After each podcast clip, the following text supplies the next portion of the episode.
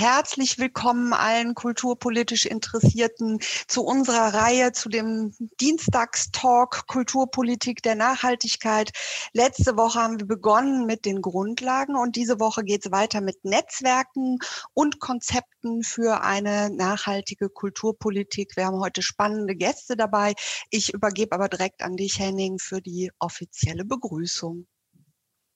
Ja, vielen Dank, Anke. Äh, ja, auch von mir herzlichen, also herzlich willkommen. Ich freue mich, dass so viele wieder dabei sind. Wir hatten so ein bisschen Angst, als wir die Reihe geplant haben, dass das Thema Nachhaltigkeit vielleicht nicht so zieht, weil es tatsächlich so ist. Das ist ja das ein bisschen bedauerlich, dass das äh, im Kulturbereich noch nicht ganz so angekommen ist.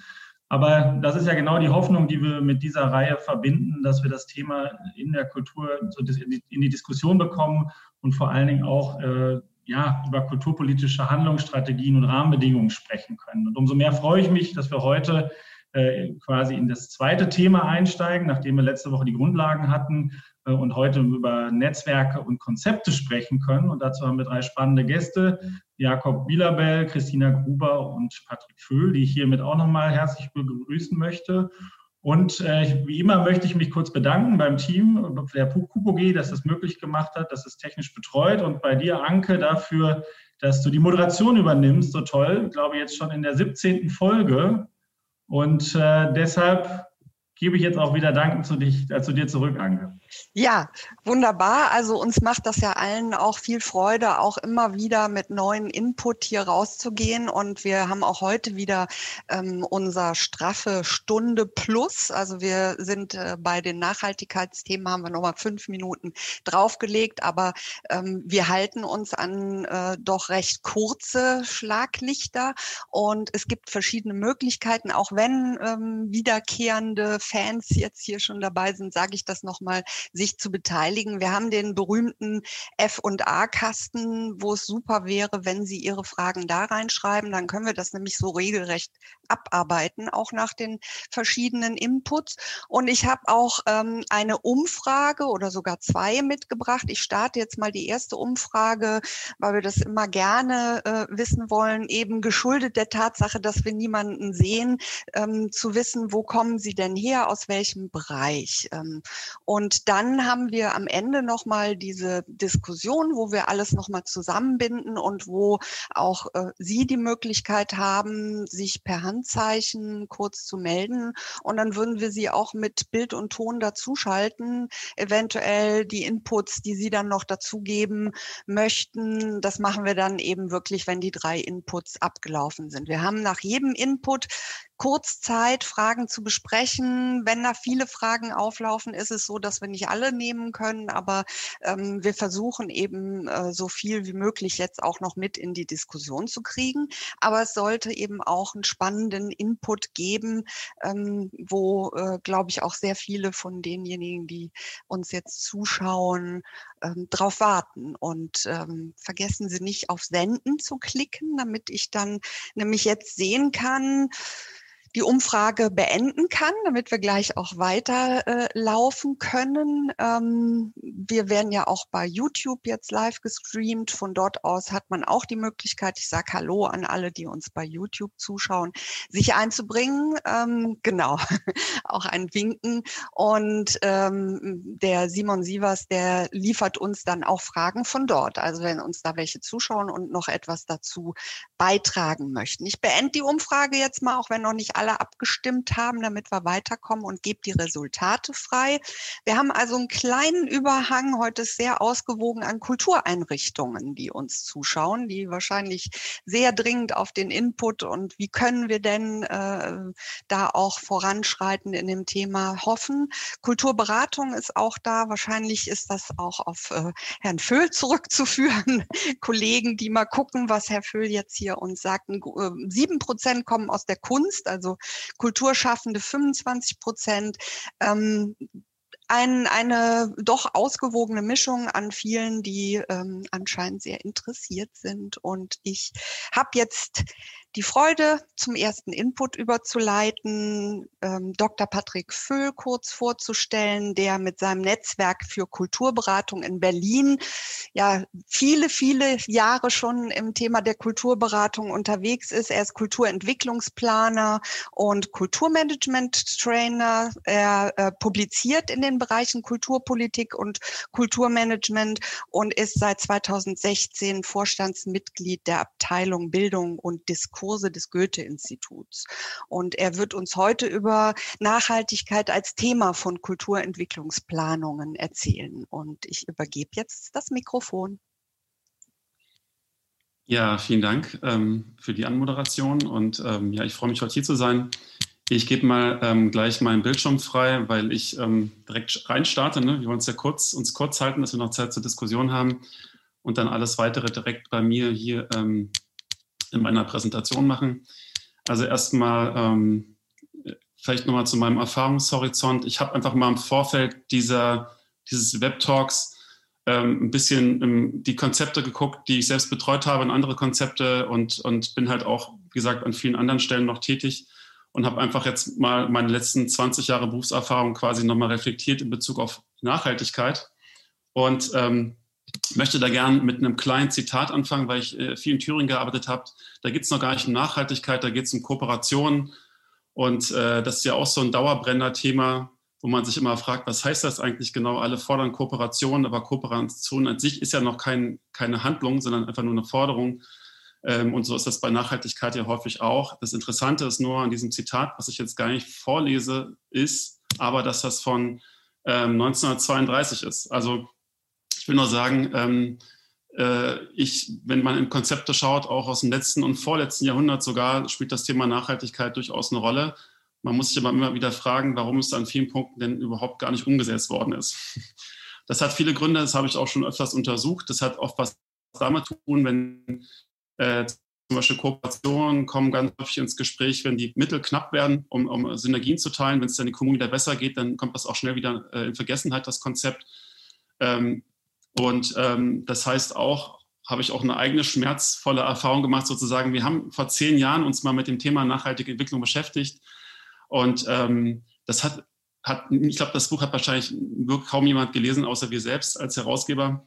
Ähm, und ähm, ich habe aber mal reingeschaut, da sind ganz gute Beiträge mit drin. Ich habe damals auch selber einen langen Beitrag darüber geschrieben, über das Thema nachhaltige Entwicklung, weil das Thema vor zehn Jahren ja schon mal wieder so hochgeschwappt ist letztendlich aber es ist auch recht schnell wieder verschwunden. Und äh, warum das so ist und was seitdem sich äh, sozusagen begeben hat, darauf gehe ich jetzt ein bisschen ein. Ähm, wichtig ist nur, ähm, wir sprechen ja, wenn wir über Kultur und Nachhaltigkeit sprechen, immer über zwei Dimensionen. Einerseits quasi Nachhaltigkeit durch, also Kultur in der Lage sind, das Thema zu vermitteln, so als vierte Säule oder als querliegende Säule. Da gibt es ja verschiedenste Ansätze inzwischen. Also Nachhaltigkeit durch Verstehen und Kunst und Kultur helfen dabei, es zu verstehen oder sich einzubringen. Und das andere ist ja sozusagen das Thema nachhaltige Kultur, also wie Kulturproduktion, Kulturarbeit, äh, Kulturmanagement äh, nachhaltiger gestaltet werden kann im Hinblick auf ökonomische, ökologische, soziale Fragen. Ja? Und wenn wir uns das mal ein bisschen genauer anschauen, ich springe mal eins weiter, dann hat das ganz viel mit, mit so anderen Querschnittsthemen zu tun, nämlich äh, dem ganzen Thema Teilhabe. Wie kann man ähm, mehr Öffnung, mehr Teilhabe ähm, ähm, ähm, ermöglichen? Das kennen Sie alles, das Thema Diversität, Tourismus, das sind alles so riesengroße Querschnittsthemen, mit denen wir uns beschäftigen, die alle mehr oder weniger auch mit Nachhaltigkeit zu tun haben. Aber all diese Konzepte teilen das gleiche Schicksal, sie sind einfach viel zu groß. Und sie werden viel zu generalistisch diskutiert. Das heißt, äh, äh, alle würden sofort zustimmen, ja, Öffnung ganz wichtig, Teilhabe ist ganz wichtig. Das ist, und Transformation sowieso das größte Modewort, auch ganz wichtig. Das teile ich natürlich auch, aber ähm, äh, es wird häufig viel zu großflächig angegangen. Das ist jedenfalls meine Erfahrung, sodass das Thema Nachhaltigkeit häufig bei Kulturentwicklungsplanung zum Beispiel am Anfang eine Rolle spielt, am Ende gar nicht mehr, weil man merkt, wir kriegen das gar nicht untergebracht weil dadurch auch ein riesengroßer Anspruch entsteht, dass man gleich alles nachhaltig machen muss und dadurch am Ende des Tages häufig das Thema Nachhaltigkeit gar nicht mehr so richtig gespielt wird.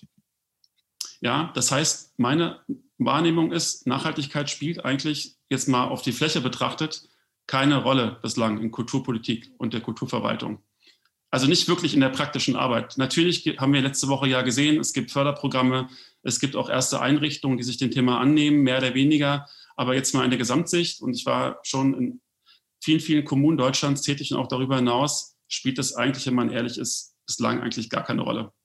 Und ich habe auch mal eine kleine ähm, Umfrage gemacht bei meinen aktuellen Projektpartnern. Ich nenne jetzt keine Stadt, Städtenamen, das sind aber Großstädte zum Teil und auch kleine Städte. Wenn man die fragt, für die ist das gerade tatsächlich nicht wirklich relevant. Ähm, kann man auch verstehen, weil sie gerade mit dem Thema Corona zu tun haben und den fiskalischen Auswirkungen und so weiter. Ähm, aber ähm, das heißt, ich spüre sozusagen ein großes Bedürfnis danach, sich dem Thema anzunehmen, aber der Zugang ist halt eben ziemlich schwierig. Ähm, und ähm, bislang eher, was da unten steht, es gibt keine Verinnerlichung, es wird ständig überdeckt von Alltagsherausforderungen. Das kennt man ja auch in anderen Themenbereichen. Das heißt also, am Ende des Tages finden wir das wieder in Einzelprogrammen und Einzelkonzepten, aber es ist nicht großflächig sozusagen angelegt oder irgendwo implementiert. Ähm, das heißt, so als, erster kleine, äh, als erstes kleines Zwischenfazit aus meiner Beobachtung, bitte nicht nur nach vorne blicken, sondern auch ein bisschen lernen aus der Vergangenheit. Warum hat es vor zehn Jahren nicht geklappt und nicht vor 20 und vor 30 Jahren? Letzte Woche hat ja Ulrike Blumreich zum Beispiel sehr gut nochmal dargestellt, wie oft das schon auf der Agenda war.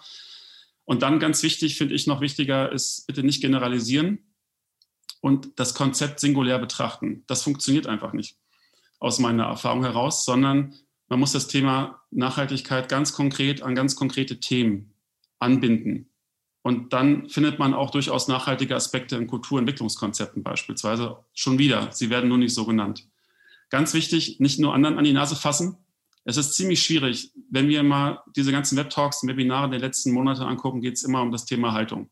Wir müssen Haltung zeigen. Ähm, und, aber es hat immer so ein bisschen was, die anderen müssen Haltung zeigen, aber die Frage, was ist eigentlich meine eigene Haltung dazu? Ähm, also da muss man sehr selbst, selbstkritisch mit sich ins Gericht gehen und gucken, ob überhaupt als Berater, Begleiter, Politiker überhaupt gerade entsprechende Forderungen stellen kann oder ob wir nicht irgendwie doch alle in einem Boot sitzen und vielleicht mal über eine andere Form des Dialogs nachdenken müssten. Erzwingen funktioniert sowieso nicht aus meiner Sicht. Das kann man noch so sehr in Förderrichtlinien verankern. Äh, bestes Beispiel Thema Kooperation. Das ist schon seit längeren Zeiten in vielen Projektförderungsanträgen äh, verankert. Da findet man viele Wege, dann zu kooperieren und dann letztendlich doch nicht zu kooperieren. Also das heißt, das muss schon eher äh, andere Wege gehen. Der reine Zwang tut es nicht, aber ist sicherlich ein Weg, um das, das Thema zumindest ähm, ins, äh, in, ähm, in Gang zu bringen. Und dann ganz wichtig, äh, wir sind viel zu kurzatmig.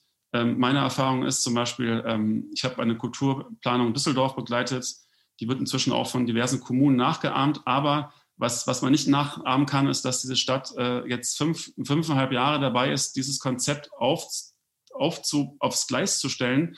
Und ich würde sagen, jetzt ist man dabei, dass viele nachhaltige Schritte anfangen.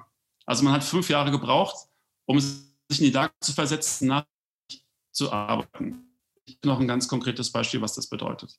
Das heißt, um es mal zusammenzufassen, ich gehe jetzt nicht auf jeden Punkt ein, ähm, viele Punkte wurden letzte Woche ja auch schon genannt. Natürlich fehlt es auch an Weiterbildung, also an, an, an, Möglichkeiten, sich auch mit dem Thema vertiefend zu beschäftigen.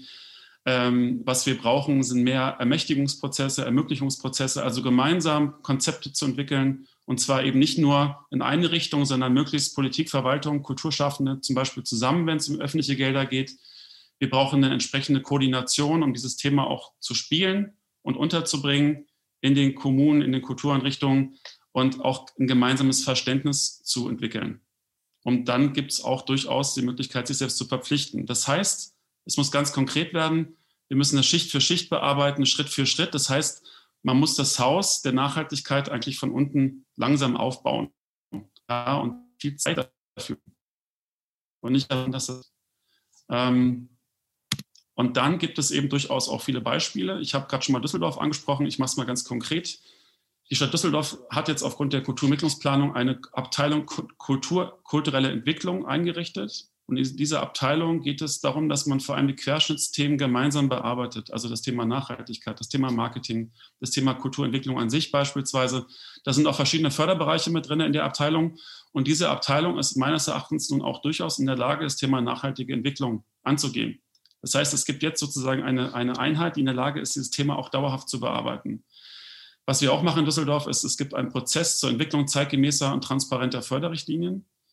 da sitzen Politiker drin, Verwalter, aber auch viele Kulturschaffende, die gemeinsam über mehrere Jahre hinweg neue Förderrichtlinien entwickeln. Und da spielt das Thema Nachhaltigkeit auch eine große Rolle. Aber auch Themen wie Teilhabe und dergleichen mehr. Aber wir haben eben die Zeit, das langfristig zu, zu entwickeln, gemeinsames Vertrauen aufzubauen und auch ein gemeinsames Verständnis, was Nachhaltigkeit eigentlich sein kann und soll. In dem Fall für die Stadt Düsseldorf. Und auf der Grundlage kann auch dann wirklich etwas Wahrhaftiges entstehen und auch eine Haltung entstehen. Darüber hinaus habe ich natürlich in den vielen Jahren andere Dinge erlebt. Also äh, immer wenn ich mit Theatern zu tun hatte, ist es so, dass man, dass man, dass, man tonnenweise Zeug wegschmeißt jedes Jahr. Dass es acht Depots gibt, zwischen denen fünf LKWs und dann herfahren jeden Tag. Das gleiche gibt es auch bei großen Museen. Und da gibt es natürlich kleine Ansätze, äh, es gibt auch häufig Theater, also Stadttheater, die heimlich der freien Szene dann was geben, beispielsweise, oder Museen, die Vitrinen nicht wegschmeißen, sondern an kleinere Museen weitergeben. Bis auch dafür braucht man eben Share- und Recycling-Modelle, die zum Teil auch schon in Kulturentwicklungsplanung angelegt sind. Ähm, anderer Punkt natürlich, ähm, ganze Thema Neubauten oder Sanierung ist auch in diesem Thema an den meisten Städten. Und da wird natürlich nicht immer, aber immer häufiger natürlich zum Glück das Thema ähm, Nachhaltigkeit auch zumindest partiell mitgedacht. Ja. Ähm, und da geht es natürlich auch darum, wenn es so viele Standorte gibt, Dinge zusammenzulegen. Also ökologische Nachhaltigkeit spielt zum Teil schon eine Rolle, aber eben nicht so massiv, wie man es erwarten könnte. Ähm, es sind alles kleine, kleine Pflänzchen. Und es hat, glaube ich, auch damit zu tun, dass das Thema auch in der Ausbildung wenig äh, Platz hat bislang. Also ich bin ähm, ich kenne jetzt nur zwei Studiengänge im deutschsprachigen Raum im Bereich Kulturmanagement, Kulturpolitik, die wirklich das Thema Nachhaltigkeit und auch Transformation curricular verankert haben. Das ist einerseits der Masterstudiengang in Basel und das ist der Masterstudiengang, also der Online-Masterstudiengang in Lüneburg. Die haben das Thema beide explizit auch als Modul mit dabei. Und zwar, und das macht es dann interessant, eben nicht nur Nachhaltigkeit, sondern auch das Thema Transformation beispielsweise. Also die vernetzen quasi die großen Querschnittsthemen miteinander und damit werden sie auch quasi handhabbarer, als wenn sie immer so als große Themen und als große Forderungen dastehen und man eigentlich als Akteur überfordert ist und sich fragt, wo kann ich da eigentlich anfangen, wo setze ich da eigentlich an? Also nochmal Plädoyer, man muss das ähm, erstmal verinnerlichen und dann kann man das überall, was in, in dem Feld, in dem man tätig ist, in dem man handelt, einbringen und eintragen. Das heißt, so dieses, diese großen Metadiskussionen sind zwar wichtig, aber sie führen aus meiner Sicht nicht wirklich zum, zu einem Ergebnis. Das heißt, äh, mal ein ganz konkretes Beispiel aus meiner eigenen Arbeit. Ähm, ich verstehe mich, ich würde mich selber gar nicht Kulturberater nennen, sondern ich nenne mich selber einen Meister der Zwischenräume.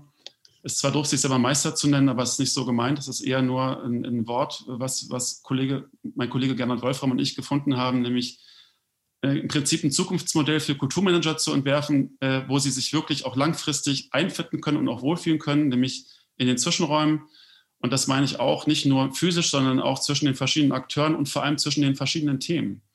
Also Kulturmanagerinnen haben durchaus die Möglichkeit in ihrem Handeln und Tun als Verbinderinnen, als Kommunikatoren, als Koordinatoren, Mediatoren, Netzwerkerinnen, Übersetzerinnen ähm, das Thema Nachhaltigkeit auch in den eigenen Projekten zu verankern. Also das heißt, wir brauchen eigentlich mehr Menschen, die an diesen Schnittstellen auch dazu ermächtigt sind, quasi Verbindungen herzustellen, weil nur so kann aus meiner Sicht langfristig auch nachhaltige Entwicklung entstehen. Und da ist erstmal egal, ob wir über ökologische oder ökonomische oder sozial- oder soziokulturelle Nachhaltigkeit sprechen. Mhm. Wichtig ist als letzter Punkt, und dann komme ich zum Ende. Super. Ähm, natürlich muss das immer alles an, an Gesellschaftsdiskurse angeboten sein, damit es nicht künstlich ist. Deswegen mal ein, ein Slogan aus der Kulturkonzeption in Kassel, die hat das sehr schön zusammengefasst, nämlich die Frage, wie wollen wir eigentlich zusammenleben? Wenn man sich diese Frage stellt, kommt das Thema Nachhaltigkeit natürlich sehr schnell zutage. Und dazu gehört natürlich auch das Thema Teilhabe, das Thema Verständnis füreinander, das Thema Transformation. Also das heißt, man findet durchaus auch Fragen, die und großen Themen und alle Beschäftigten zusammenbringen. Natürlich durch die Corona-Pandemie noch wichtiger als je zuvor. Und, und ich sehe da sehr positive Entwicklungen und ich sehe da einen guten Diskurs. Ich glaube halt, man muss jetzt in die nächste Schicht eindringen und ganz konkret gucken, wie man erstmal auch in kleinen Dinge verändern kann, aber so, dass sie auch wirklich langfristig nachhaltig sind und eben nicht nur projektorientiert beispielsweise, wie wir es in den letzten Jahren so oft erlebt haben. Das sozusagen von meiner Seite, was dafür ganz wichtig ist. Letzter, letzter Punkt ist Be Kind. Also man muss eine andere Form von, von Auseinandersetzung finden. Man muss höflich sein. Man darf sich nicht so sehr verurteilen oder Dinge zuschreiben. dann kann Vertrauen entstehen und dann kann man auch wirklich wahrhaftig über Nachhaltigkeit sprechen. Ähm, es sollten also weniger Fronten entstehen, sondern vielmehr kollaborative Netzwerke, geht ja, ist ja auch heute unser Thema. Und dann ist meine Erfahrung, findet man auch gute Wege, über diese nicht ganz einfachen Themen zu sprechen. Das braucht man einfach auch ein bisschen das. So, okay. in diesem Sinne erstmal vielen Dank für die Aufmerksamkeit. Vielen Dank. Vielen Dank, lieber Patrick Föhl. Äh, die Internetverbindung war so ein bisschen am Schluss am Wackeln und ich war natürlich jetzt auch ähm, interessiert daran, die Fragen ähm, bisschen hervorzuzupfen. Wir haben jetzt noch kurz Zeit, ähm, darauf zu blicken, was uns hereingespült worden ist in den F&A-Kasten. Und da war vor allem dann die Frage auch nach der Aussage, dass äh, Nachhaltigkeitskriterien in Fördermittelkriterien keine Option seien. Vielleicht können Sie dazu. Okay, ganz kurz dazu. Also, das, das, das, äh, wenn man die ja künstlich einfach reinpresst, dann sind sie keine Option, weil dann werden sie nicht wirklich nachhaltig. Wenn sie aber gemeinsam in einem dialogorientierten Prozess entwickelt werden und auch Sinn machen, dann kann man sie natürlich in Förderrichtlinien reinschreiben. Also es ist eher nicht die Frage, ob sie da reingehen oder nicht, sondern die Frage ist, wie sie da reinkommen. Ja. Und die müssen also, da so reinkommen, dass sie auch funktionieren und eben nicht nur ein Platzhalter sind sozusagen. Ne? Ja, oder ein Lippenbekenntnis. Ne? Genau. Ähm, also ähm, daran schließt sich noch an äh, die Bemerkung von Mario Graute, der sagt, ähm, wie wäre eine zentrale Anlaufstelle auf Bundesebene als Beratungsinstrument sinnvoll, auch um Bottom-up-Prozesse zu stärken. Ja, erstmal für die Rahmenbedingungen. Ich glaube, wichtig ist ja, Kulturpolitik ist ja in Deutschland vor allem kommunal. Ähm, also da findet ja der Hauptteil des Diskurses statt und auch der Kulturproduktion, der Kultur, kulturellen Arbeit. Ich denke, es ist wichtig, dass, dass deswegen kann ich mal das Beispiel Düsseldorf anführen, dass die Kulturpolitik den, den Rahmen anbietet, dass Menschen, die sich mit dem Thema beschäftigen, gemeinsame Kriterien entwickeln können beispielsweise. Und natürlich kann es dabei auch hilfreich sein, wenn, weil es ja alle Kommunen beschäftigt, wenn es auf Bundesebene so wie bei vielen Themen, an, anderen Themen eben auch, vielleicht bei der Kulturstiftung des Bundes oder so, jemanden gibt, der da Hilfestellung geben kann, damit man, damit vielleicht nicht jede Kommune bei Null anfängt. Aber grundsätzlich ist es erstmal wichtig, dass die Kulturpolitik vor Ort Dialogmöglichkeiten anbietet, mhm. Hilfestellung, ähm, dass man möglichst konkret werden kann. Ähm, sowas kam auch jetzt über YouTube rein. Da hat jemand vom Nordkolleg Rendsburg gesagt, eben auf die Förderung der äh, Kulturstiftung des Bundes äh, bezogen, dass äh, so ein Modell eben auch der Nachhaltigkeitserklärung auch angestrebt würde in Schleswig-Holstein. Mhm. Also ähm, da gibt es viel Zustimmung und äh, vielen Dank nochmal, um das auch nochmal deutlich zu machen. Es geht eben darum, äh, gemeinsam an den Dingen zu arbeiten und zu schauen, dass es nicht nur äh, irgendwo in Papier geschrieben wird, sondern dass auch mhm. tatsächlich Taten folgen. Ähm, danke für diesen ersten Input und ähm, ich sehe schon, da kommen in den äh, F&A-Fragen auch nochmal, Herr Föhl, könnten Sie Beispiele, vielleicht schauen Sie da gleich mal rein, ob Sie mhm. das schriftlich beantworten können, ähm, denn ich gebe jetzt weiter zum nächsten Input, der von Jakob Bilabel kommt, der seit Sommer 2020 das Netzwerk Nachhaltigkeit in Kultur und Medien leitet, der natürlich allen bekannt ist als Gründer von der Green Music Initiative und ähm, mit dieser gemeinnützigen Initiative auch europaweit eben Innovation und Forschung auch im Bereich der Nachhaltigkeit betreibt. Er ist Mitglied des Expertenrats für die Kultur- und Kreativwirtschaft des Bundes und bringt uns jetzt nochmal Aktionsnetzwerk Nachhaltigkeit auf den Stand, was Betriebsökologie für klimaneutrale Kultur und Medien bedeutet. Jakob, das Mikrofon gehört dir. Ja, das ist ein ganz sperriger Titel. Ich merke das auch immer, wenn ich den so sprechen muss. Aber erstmal, können, können Sie, könnt ihr sehen, könnt ihr meinen Monitor sehen? Ja, wunderbar. Also äh, vielen Dank, dass ich heute dabei sein darf. Das ist natürlich total spannend, weil ich, ich sehe Sie, ich sehe euch nicht. Ich habe aber vorher gesehen, Walter ist dabei, Christopher ist dabei, Valerie, Darius, Mario. Ich freue mich, dass wenigstens ihr mich sehen und hören könnt. Ich habe jetzt versucht, die nächsten zehn Minuten auch eine bisschen kurzweilige Präsentation äh, zu machen, weil ich glaube, wir alle haben in den letzten Wochen so wahnsinnig viel auf kleine Monitore gestartet und jetzt versuche ich es ein bisschen, bisschen aufzulockern.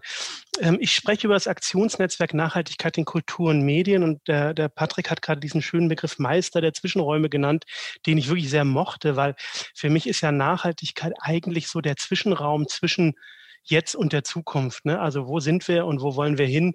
Und ich mochte auch, dass du endetest eben mit dieser Frage, wie wollen wir eigentlich leben? Ähm, um mal durchzuwirken, ich finde die Frage ganz wichtig, am Anfang uns mal zu fragen, was heißt denn eigentlich Nachhaltigkeit? Und du hast das eben so schön beschrieben, ist so ein ultra großes Konzept. Äh, man, egal wo man anfasst, man hat dann wieder zwei Drittel nicht gut genug gemacht. Und das macht es auch so ein bisschen schwierig, weil im Kern, es geht ja irgendwie immer um alles. Es geht immer um diese Welt und dieses, diesen einen blauen Planeten, den wir haben und damit diese Herausforderung. Dennoch würde ich mal so ein bisschen von oben reinzoomen wollen. Also wenn wir über Nachhaltigkeit heute sprechen, dann ähm, gibt, hat man ja immer so diese, diese äh, Zielhorizonte bis ins Jahr 2050 müssen wir nahezu klimaneutral sein. Das heißt, je nachdem, von welchem Jahr wir schauen, ähm, ist es irgendwas zwischen, zwischen 80 Prozent Reduktion oder äh, noch viel mehr. Das ist aus dem Jahr 2007, da hatten wir das und das ist Business as usual, da kommen wir hier raus und die Welt, wie wir sie mögen, wie wir eigentlich weiterleben wollen, dürfen wir eigentlich nur noch das haben.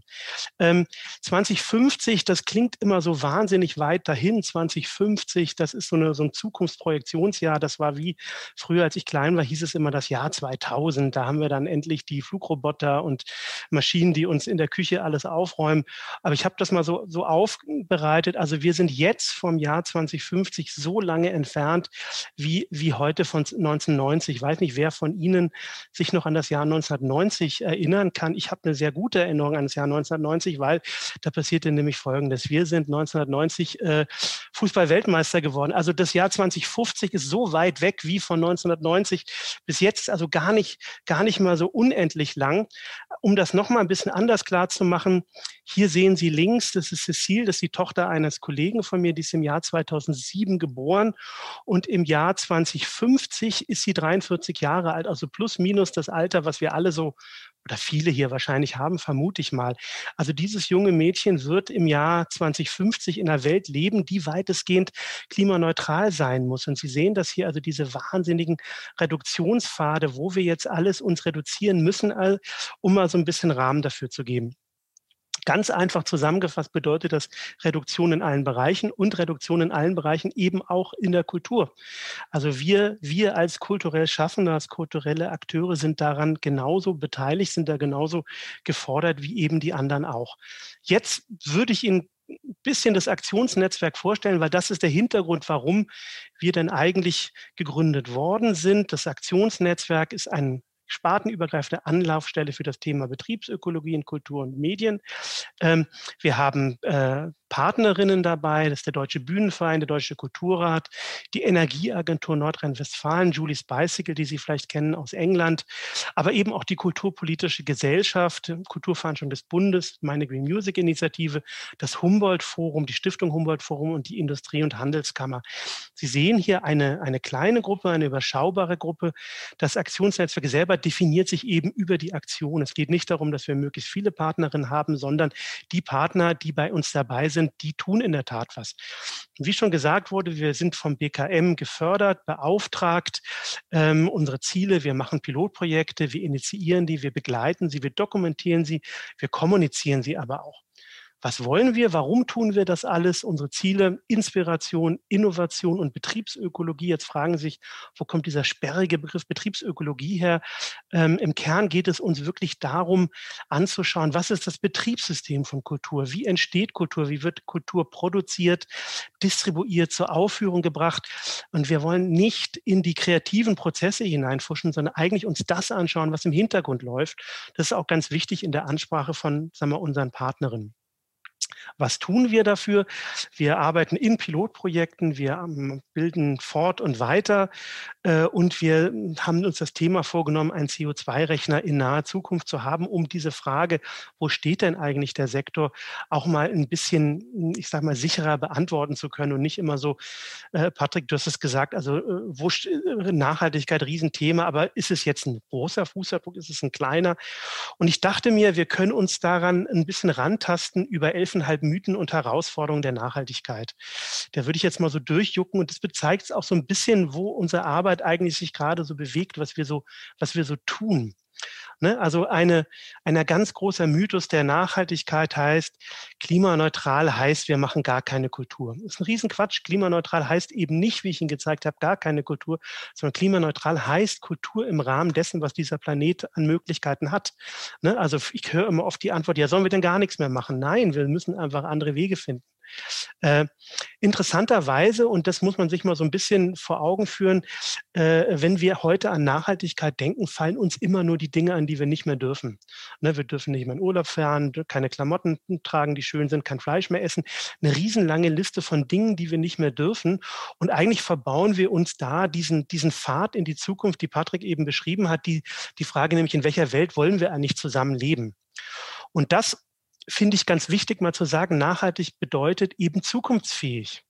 Also wenn wir heute über Nachhaltigkeit reden, geht es eben nicht nur darum, die Umweltauswirkungen des kulturellen Sektors maximal zu reduzieren, sondern es geht eben auch und im Besonderen darum, auch eine Zukunftsfähigkeit des Sektors sicherzustellen. Und das heißt, eine Zukunftsfähigkeit, die auf bestimmte Herausforderungen reagieren kann.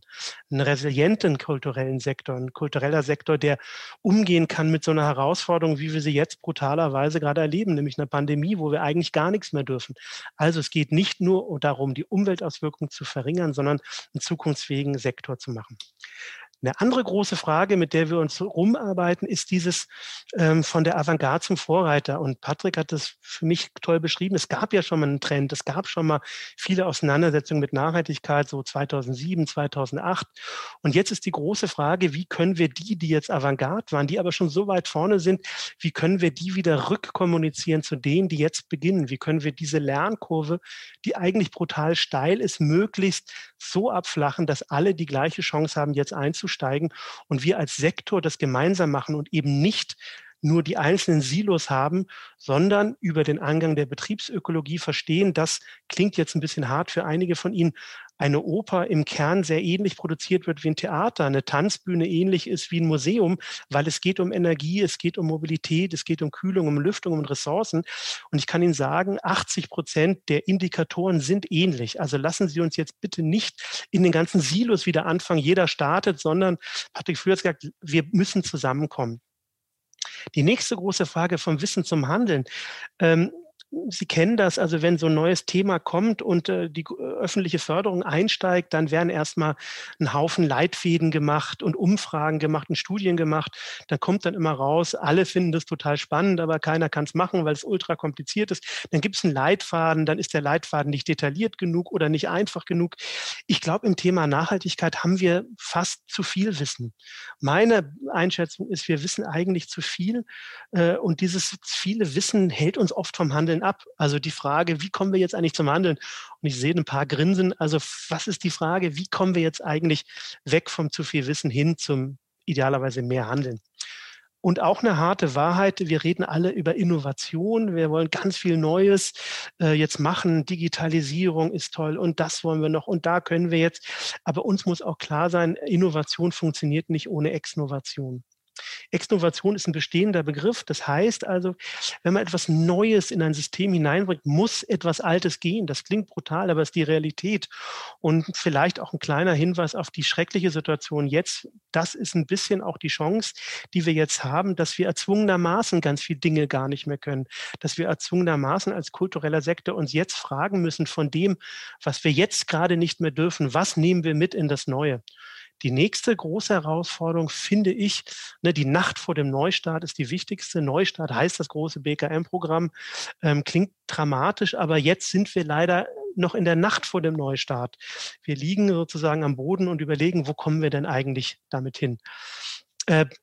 Noch ein großes Thema, Daten helfen zu verstehen und zu planen. Wir brauchen Daten, wir brauchen Datensicherheit, müssen verstehen, wo steht dieser Sektor, was hilft, wo sind die Hebel, um dann uns eigentlich dem zuwenden zu können, was die Kultur für mich ausmacht. Und das im Kern ist, Kultur ist weder effizient noch suffizient. Also diese beiden großen Pole der Nachhaltigkeitsdiskussion, nämlich effizient aus möglichst viel äh, äh mehr machen oder suffizient weglassen, funktioniert in der Kultur nicht.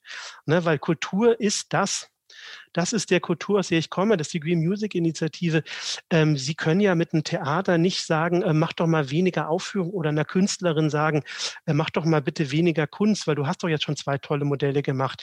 Alle, mit denen ich in den letzten sieben, acht Jahren gesprochen habe, haben gesagt, wir wollen mehr Aufführungen machen, wir wollen mehr Zuschauerinnen erreichen, mehr Bühnen. Und das geht eben nur, wenn wir es vom Ressourcenverbrauch abkoppeln. Die große Herausforderung ist das, dass in den letzten Jahren alles irgendwie größer geworden ist. Alles ist irgendwie vielleicht auch ein bisschen schöner geworden, aber braucht man das alles? Hier sehen Sie zwei Autos und ich weiß nicht, welche Sie schöner finden. Wahrscheinlich das linke, das alte. Jetzt sagen andere, nee, wir brauchen diesen ganzen neuen Kram, ohne das geht's nicht mehr. Aber man kann sich ja auch mal fragen, ist dieses Wachstum, was wir so gemacht haben, ist das eigentlich, hat das immer zu was Besserem geführt oder nur ein mehr, mehr, mehr? Ähm, die Besonderheit äh, warum ich mich gefragt habe, warum Kreativität so ein bisschen schwierig ist in, in dem Thema Nachhaltigkeit ist, ähm, ich glaube, Kreativität ist eine paradoxe Ressource. Sie können Künstler nicht sagen, achte mehr auf deine Ressource, weil sie einfach diese Ressource nicht als, als mangelnd empfindet. Also wenn Sie einem Goldschmied sagen, pass auf mit deinem Gold, weil du hast nur so viel davon, funktioniert das beim Künstlerin nicht, weil eine Künstlerin, je mehr sie die Ressource benutzt, desto mehr hat sie davon. Ne, also je mehr ich kreativ bin, desto mehr habe ich das zur Verfügung. Und deswegen sind diese Grundideen, Effizienz, Suffizienz, diese Grundnachhaltigkeitsthemen in der kulturellen Sektor wahnsinnig schwer umzusetzen große Herausforderung und ich bin relativ bald durch.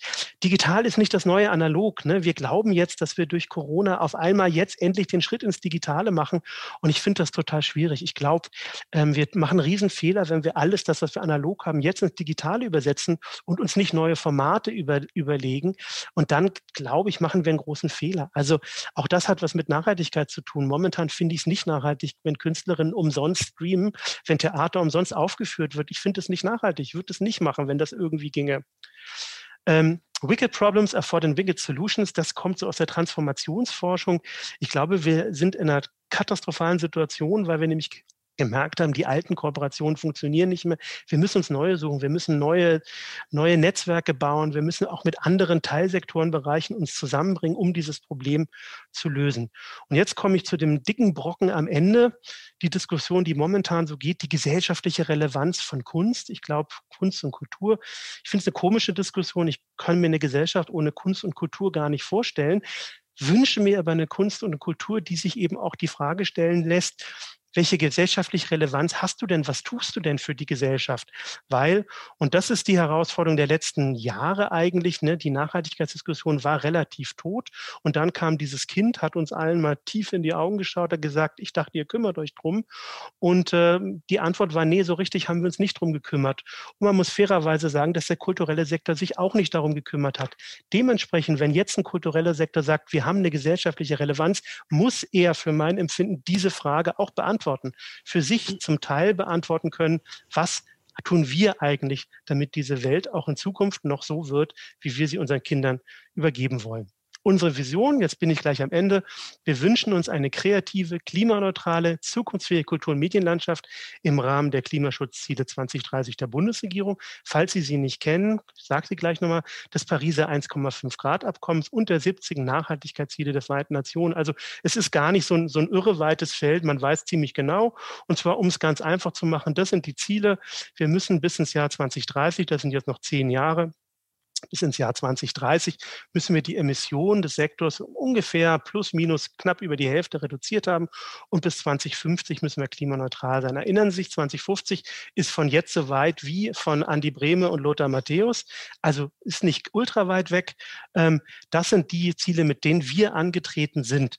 Ich bin jetzt ganz schnell durch. Auf der Website finden Sie viel, viel mehr zu uns. Ich glaube, ich war zu grob in zehn Minuten, ne? Jo. Jo. jo. Lange zehn Minuten. Vielen, vielen Dank, Jakob. Äh, ich meine, es ist ja eben auch äh, komplex und, und wichtig. Ähm, interessanterweise, morgen kommt ja ähm, in der ARD dieser äh, Film Ökozid. Der spielt, glaube ich, im Jahre 2034. Also äh, noch, noch früher sozusagen. Aber es gibt viel, viele Kommentare, viele Hinweise, auch nochmal im Chat, dass es ähm, zum Beispiel Hinweis auf einen CO2-Rechner für Film- und Fernsehproduktionen, ähm, ganz wichtiger Einwand.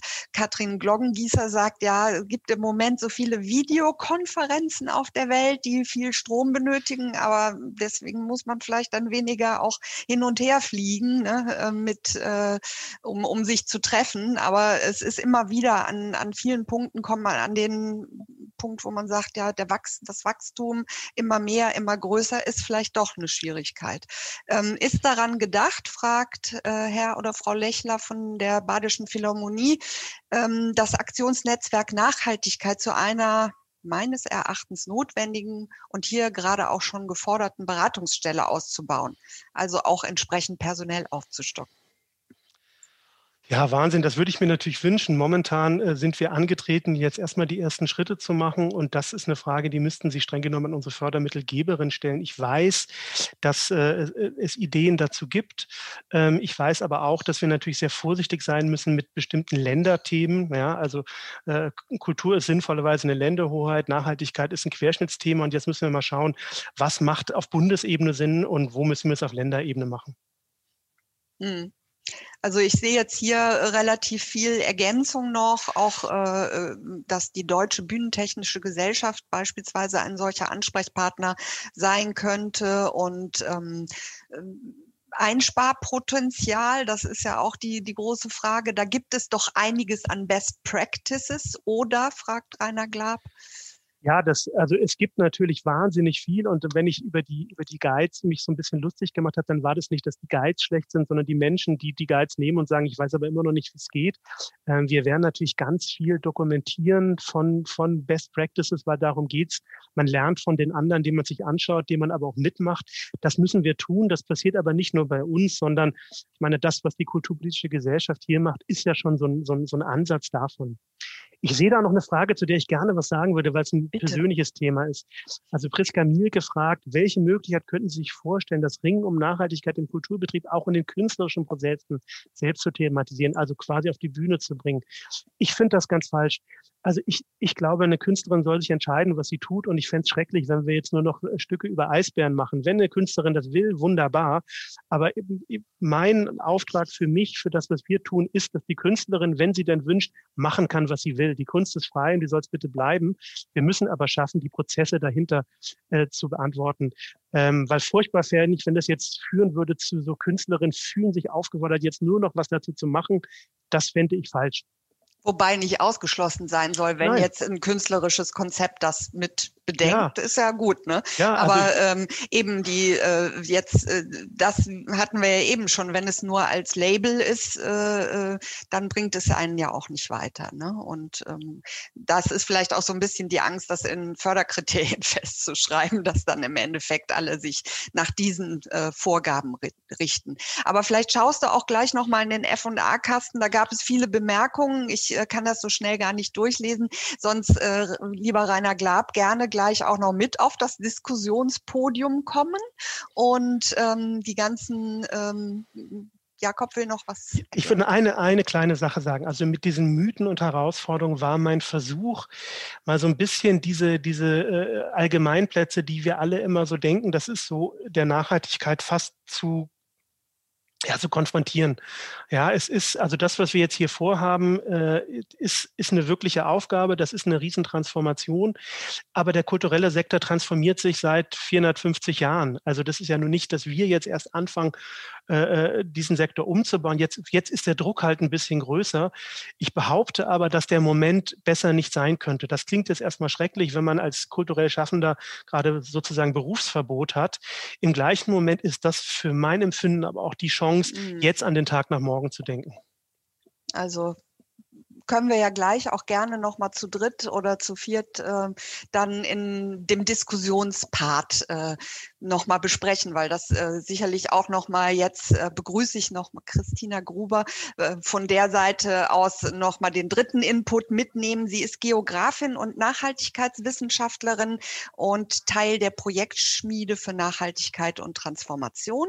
Sie hat Arbeits- und Schwer, äh, Forschungsschwerpunkte im Bereich der Nachhaltigkeit in Verbindung auch mit Soziokultur, ähm, kümmert sich um Digitalisierung und Landwirtschaft, also vielfältige Themen und sie hat ähm, sie war zuletzt wissenschaftliche Mitarbeiterin am Institut für Kulturpolitik an der Universität Hildesheim und Co-Projektleiterin des Forschungsprojektes Jetzt in Zukunft. Davor war sie ähm, im Verein ähm, 2N, 2K soziokulturelle Zentren tätig. Aber sie wird uns heute über die Nachhaltigkeit in der Soziokultur noch mehr erzählen, von klimafreundlichen Kulturveranstaltungen hin bis zu einem Nachhaltigkeitskodex in der Soziokultur. Christina, bitteschön. Ja, vielen Dank für die Anmoderation und auch vielen Dank an die spannenden Beiträge von meinen Vorrednern. Genau, ich gehe auch direkt äh, über und freue mich, dass ich jetzt noch ähm, im Prinzip aus zwei sehr konkreten Modellprojekten zum Thema Transformation zur Nachhaltigkeit in der Soziokultur berichten kann. Äh, zum einen ähm, auf der linken Seite, zumindest von mir aus gesehen, äh, das Praxisprojekt Selbstversuch, klimaneutrale Veranstaltungen in der soziokulturellen Praxis vom Netzwerk Nachhaltigkeit in Kunst und Kultur in Kooperation mit sieben soziokulturellen Zentren und drei Landesverbänden, gefördert vom Fonds Soziokultur. Und auf der rechten Seite das Forschungsprojekt äh, der Universität Hildesheim, Nachhaltigkeitskultur entwickeln, Praxis und Perspektiven soziokultureller Zentren in Kooperation mit dem Bundesverband Soziokultur und gefördert vom Fonds Nachhaltigkeitskultur. Ich gehe auch direkt über das erste Projekt, ähm, und zwar ähm, war sozusagen da der Hintergrund der Annahme, dass Kulturveranstaltungen eben als ein Schwerpunkt der soziokulturellen Arbeit klimaneutraler ausgerichtet werden können. Äh, Im Projektverlauf haben wir uns dann orientiert an existierenden Ratgebern, haben wir auch schon gehört. Es äh, gibt schon Leitfäden zum Thema, sowohl im Bereich der Nachhaltigkeit auf der allgemeinen Ebene als auch eben äh, für Klimaschutzmaßnahmen etc. Und ähm, wir haben uns mit äh, sieben soziokulturellen Zentren zusammengesetzt, haben ähm, jedes Zentrum hat sich sozusagen einzelne oder mehreren Handlungsfeldern im Bereich der Klimaneutralität ähm, angenommen und hat ähm, Veranstaltungen, die zum Teil sowieso stattfinden, aber zum Teil auch äh, sozusagen nochmal in dem Rahmen organisiert worden sind, ähm, haben sich äh, bei der Veranstaltungsorganisation ganz konkret angeschaut, wie können wir jetzt Klimaschutzmaßnahmen umsetzen. Und ich möchte da auf ein ganz konkretes Beispiel, wo ich auch mitbetreut habe, ähm, drauf eingehen, und zwar das Thema Künstlercatering am Schlachthof ähm, in Kassel. Ich habe schon gesehen, Katharina ist auch da. Ähm, und ich freue mich total, dass wir hier uns äh, im Prinzip so dem Themenfeld ähm, der Ernährung ähm, äh, näher gewidmet haben. Und ähm, beim Künstlercatering arbeitet der Schlachthof mit einem Restaurant zusammen und wir haben auf der einen Seite die Auswahl der Gerichte reduziert. Ihr seht, es ist nicht ganz fleischfrei, aber man sieht auch gerade deswegen vielleicht, ähm, gut, was ist denn ein Klimateller und was nicht. Wir haben uns dann mit dem ähm, Restaurantbesitzer zusammengesetzt und haben für jedes Gericht die Zutaten eingegeben und haben für jedes Gericht ähm, die CO2-Bilanz äh, berechnet. Also am Beispiel der Penne Rigatta al Forno, dieses Rezept produziert 57 Prozent weniger CO2-Äquivalente als ein durchschnittliches Rezept. Ihr könnt euch vielleicht vorstellen an der einen oder anderen Stelle, wie detailliert und wie kleinteilig das dann wird, wenn man bis zu den Kräutern geht und wirklich alles im Detail eingibt und um dann im Endeffekt sozusagen herauszubekommen, was ähm, ein klimafreundlicher Teller ist und was vielleicht auch nicht. Und die Auszeichnung des Klimatellers soll dann letztendlich auch sensibilisieren für die Gäste und für die Künstler in dem Fall, und ähm, ja, ihnen nahelegen, vielleicht kann man sich auch für ein klimafreundliches Gericht entscheiden. Das wurde auch entsprechend kommuniziert an die, ähm, an die Künstler und ähm, äh, eben die Menükarte sozusagen zusammengestellt. Und ja, jetzt die Frage, was wäre, wenn Kulturveranstaltungen und Kulturhäuser Klimabilanzen eben erstellen und daran gemessen ihre CO2-Emissionen reduzieren würden?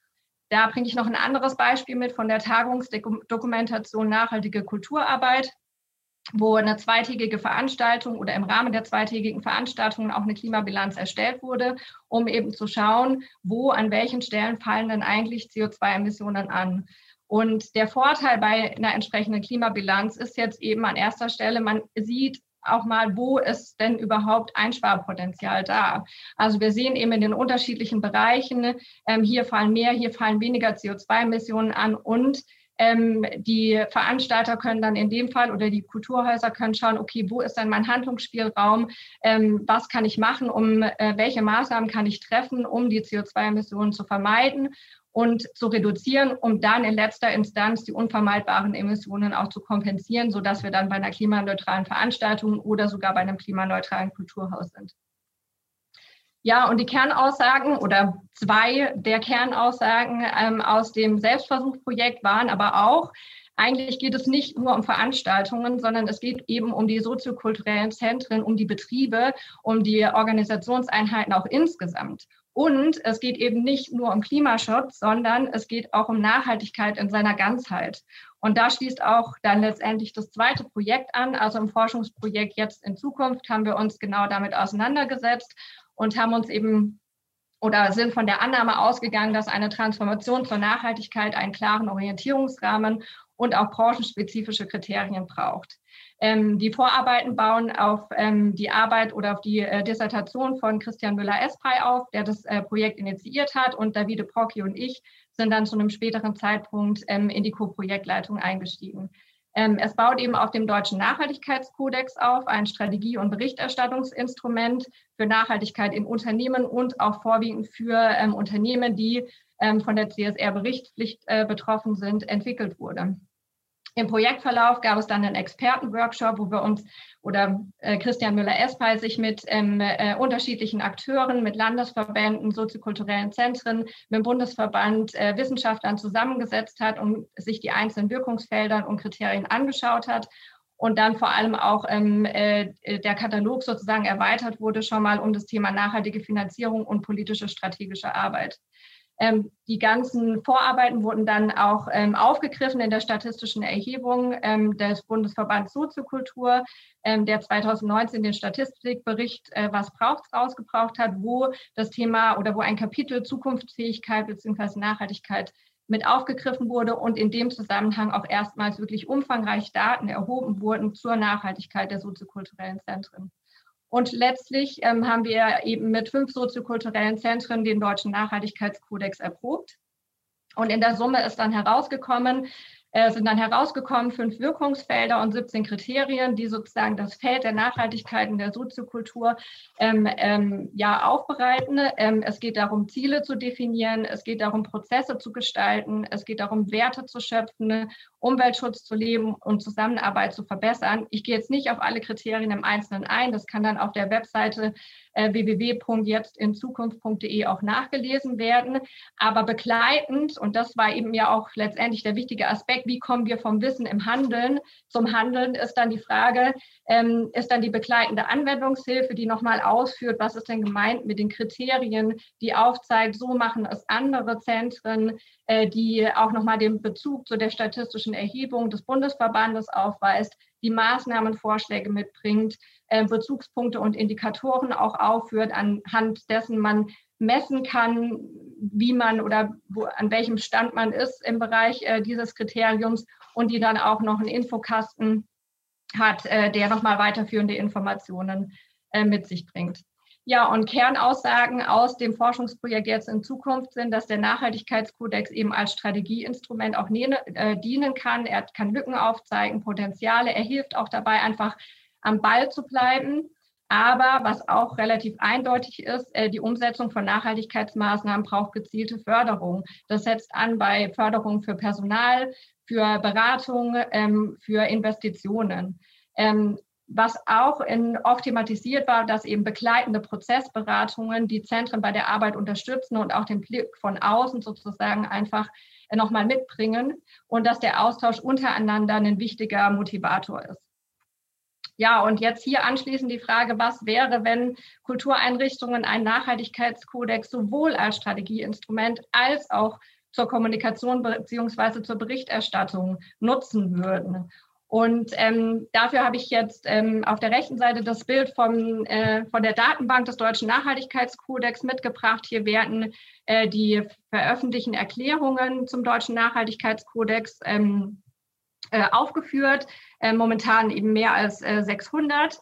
Und ähm, ja, da fehlt irgendwie die Branche der Kultur. Was wäre, wenn dort eben äh, die Kultur mit aufgezeigt wäre und wenn äh, DNK-Erklärungen von Kultureinrichtungen auch hier aufgeführt werden würden?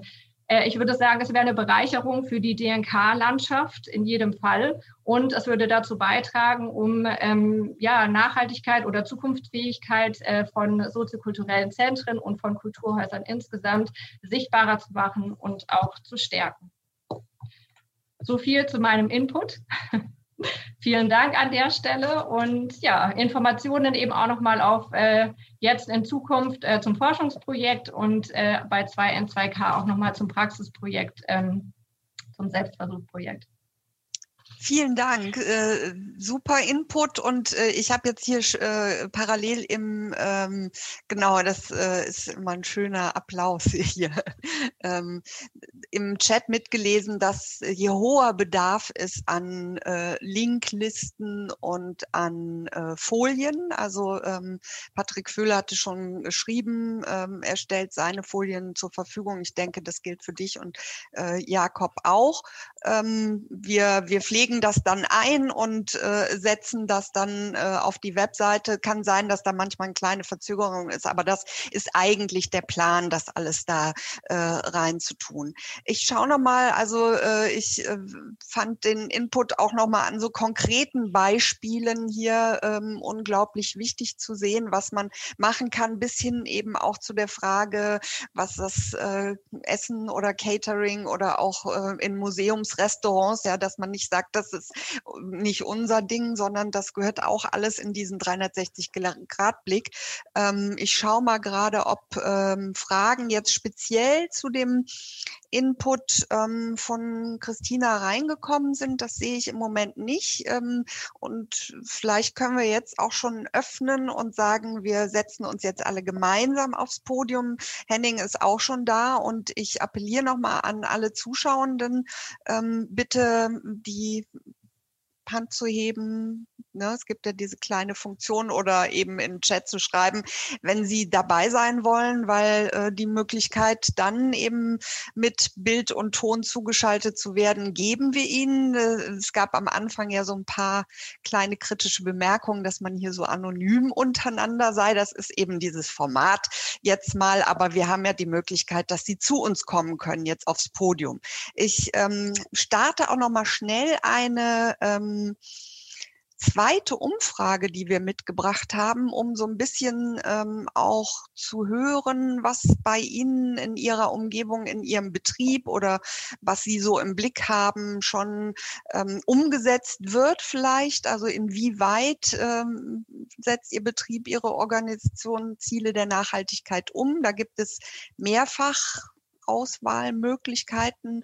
Und dann schauen wir uns das nochmal ähm, gemeinsam an, was dabei rausgekommen ist. Ähm, und wir erfahren dann natürlich gleichzeitig von den Zuschauenden hier auch nochmal, von denen heute sehr viel noch ergänzende Hinweise gekommen sind. Ähm, das ist ja auch immer ganz schön.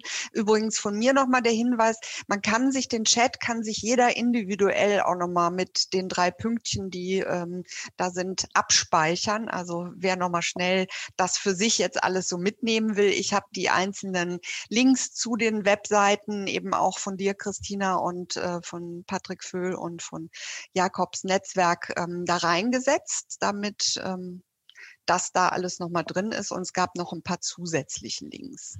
Äh, ähm, Danke, ja. vielleicht ganz kurz, einen ganz kurzen Hinweis Bitte. noch, weil das äh, gerade so viel oder so oft gefragt wurde nach Material, nach den Präsentationen, aber auch den Linklisten. Äh, tatsächlich werden wir es auf der Homepage äh, zur Verfügung stellen. Wir arbeiten aber auch, und das ist nochmal wichtig zu sagen, gerade an so einer Kursplattform, wo wir die, die äh, Informationen quasi hinterlegen zu den einzelnen äh, Web-Talks. Da werden wir dann auch die YouTube-Link, also den, den YouTube-Link einbinden und die dann quasi zu dem jeweiligen YouTube-Link, die noch weiteres Material auch zur Verfügung stellen. Das nur schon mal als Information. Das ist quasi eine zusätzliche Serviceleistung. Mhm. Sehr gut. Also da kann man dann äh, ein Follow-up sozusagen machen.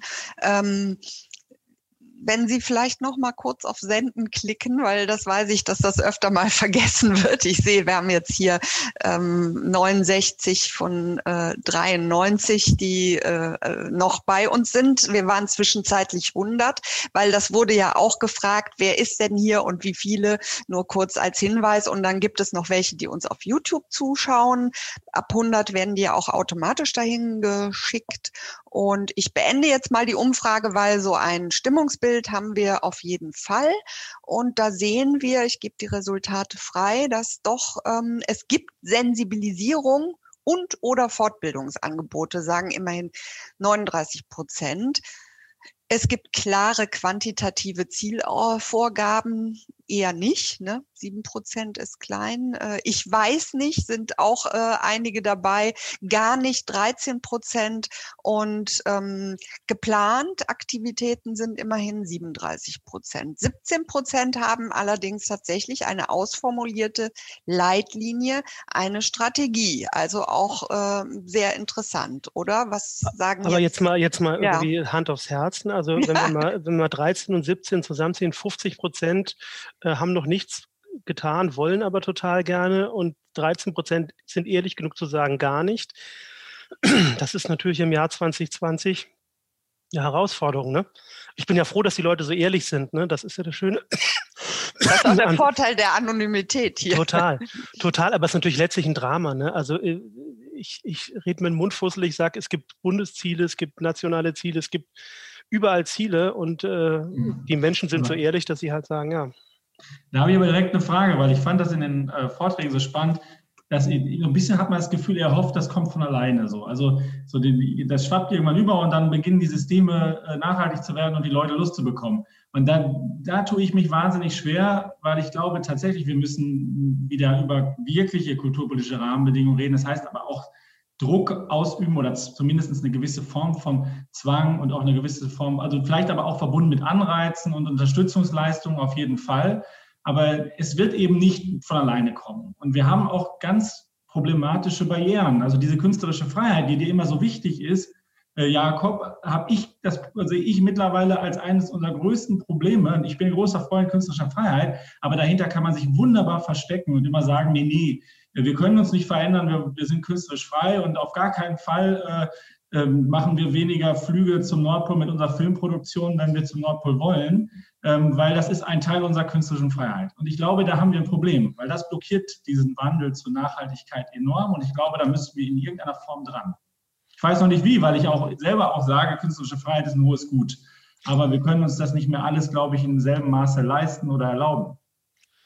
Na, ich, äh, also ich, ich würde, äh, ich glaube, das kann man nicht beantworten im Kern. Du hast total recht. Also wir, wir sehen hart gesagt, wie weit wir mit Freiwilligkeit gekommen sind. Das kann man jetzt einfach mal anschauen und kann sagen, ja, vielleicht ist ein Riesenmissverständnis und man wartet jetzt noch mal ein paar Jahre. Aber ich bin eher bei dir, dass, dass ähm, also so ganz weit sind wir mit Freiwilligkeit nicht gekommen. Jetzt heißt aber die Freiwilligkeit aufgeben, nicht sofort den künstlerischen Prozess zu verändern, weil wenn jemand nach Norwegen fliegen will, dann muss er sie oder in Norwegen drehen will, dann muss er sich was ausdenken, wie er oder sie das in Zukunft macht. Ich glaube, da geht es um Fragen von, von, von Gerechtigkeit. Warum kommen wir denn nicht dahin, dass, dass wir zum Beispiel einzelnen Institutionen eine Art Budget zur Verfügung stellen, so wie wir alle Menschen auf dem Planeten auch ein CO2-Budget haben? Und das ist in Deutschland fairerweise genauso groß wie in, in China oder Brasilien. Und dann kann man sich entscheiden, wenn das CO2-Budget von einer Institution 100 ist, ob man von diesen 170 äh, durch einen Flug nach Norwegen verballern will. Und wenn man das will, dann muss man halt die anderen 30 sehr schlau einplanen. Ich glaube, man muss es ein bisschen größer denken und nicht immer sagen, der arme Künstler kann nicht mehr nach Norwegen, weil das ist wirklich eine Scheindiskussion, finde ich. Ich nehme gerne Herrn Graute mit rein, der ja hier sich äh, zugeschaltet hat ähm, aus dem Zuschauerraum und die Möglichkeit hat, auch nochmal zu sagen, was aus seiner Sicht für die Diskussion wichtig ist. Ja, lieben Dank erstmal, dass ich mit dabei sein darf und danke auch irgendwie an die Kulturpolitische Gesellschaft für diese tolle Web-Talk-Reihe. Ähm, letztes Mal war ich ähm, dann nachher im YouTube-Video im Nachhinein mit dabei, aber werde zukünftig mit dabei sein. Ähm, tolle Diskussion, danke auch für die Inputs an alle. Ähm, mir sind zwei Sachen aufgefallen. Henning Gott, es ist jetzt gerade gesagt, die tolle Diskussion um die Kurzfreiheit, die wird uns ja auch noch weiter begleiten. Und äh, die zweite Sache, Jakob, du meintest immer in deinem Vortrag, Da ging es um Wachstum. Alles wird größer, alles wird doppelt so groß. Hast auf der anderen Seite gesagt, muss das sein? Wenn ich dich richtig verstanden habe. Auf der anderen Seite sagtest du ja auch und hast den Künstlerinnen und Künstlern und Kultureinrichtungen zugestanden, dass sie natürlich verständlicherweise mehr Publikum haben wollen, mehr Touren wollen, mehr Auftritte, mehr Theater, ähm, ja, also eine Aufführung äh, setzen wollen. Wie kommt man denn aus diesem Dilemma heraus? Also die Wachstumsfrage ist auch für die kulturpolitische Gesellschaft eine wichtige. Da gibt es ja auch schon Ausschläge dafür und das wurde ja schon angesprochen. Das würde mich interessieren, wie man das ähm, vielleicht hinkriegen könnte. Wer antwortet? Patrick, ne, will was sagen. Wir hören dich nicht.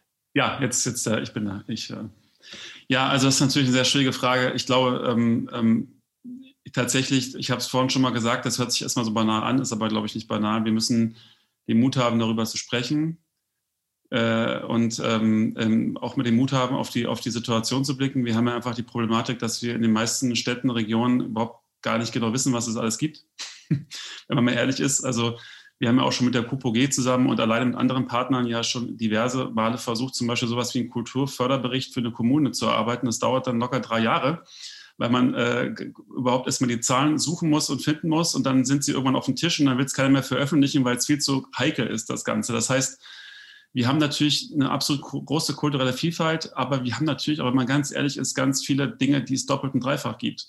Und die Frage ist, und das ist, und da, da will ich gar nicht dagegen sprechen, aber die Frage ist wirklich äh, künstlerische Qualität. Ist es wirklich so, dass in dieser Breite überall eine absolut hochwertige künstlerische Qualität vorhanden ist, in allen Segmenten, die da bedient werden?